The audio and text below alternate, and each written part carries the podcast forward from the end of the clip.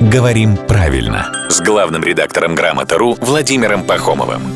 Здравствуйте, Володя. Доброе утро. Прогрессивная часть человечества, к которой я сейчас так ненароком примажусь, сегодня, в общем-то, планирует отмечать День буквы Ё, потому что мы не согласны с тем, что буква Ё была лишней, ибо есть ситуации, в которых, если прочитать не Ё, То получится ешь. что-то не то явно получается. Вы присоединяетесь к нам? А, ну, на самом деле про букву ее никто и не говорит, что она лишняя.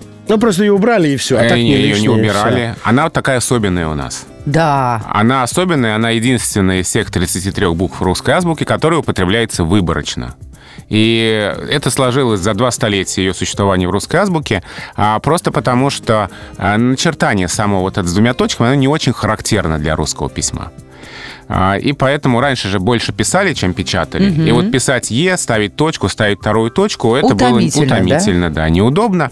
И как-то она вот так и закрепилась. Что ж французы такие не ленивые? У них акценты-то Ну, бесконечные. разные системы письма. Для кого-то характерны эти значки, для кого-то нет. Ну, давайте вспомним правила, когда надо ее употреблять. Так. Во всех случаях, когда слово можно неправильно прочесть. Все все, узнаем, узнаем, потом этот знаменитый мем, да, передохнет, передохнет, вот в таких случаях, да. А букву Ё надо писать а, в именах собственных. Букву Ё надо писать для указания на произношение незнакомого слова. В смысле, чтобы правильно поставить ударение, потому что Ё всегда ударно. И во всех книгах, которые адресованы тем, кто только учит русский язык. Это книги для школьников младших классов, для иностранцев, изучающих русский язык. В словарях и энциклопедиях, где стоит ударение, там буква «ё» обязательно.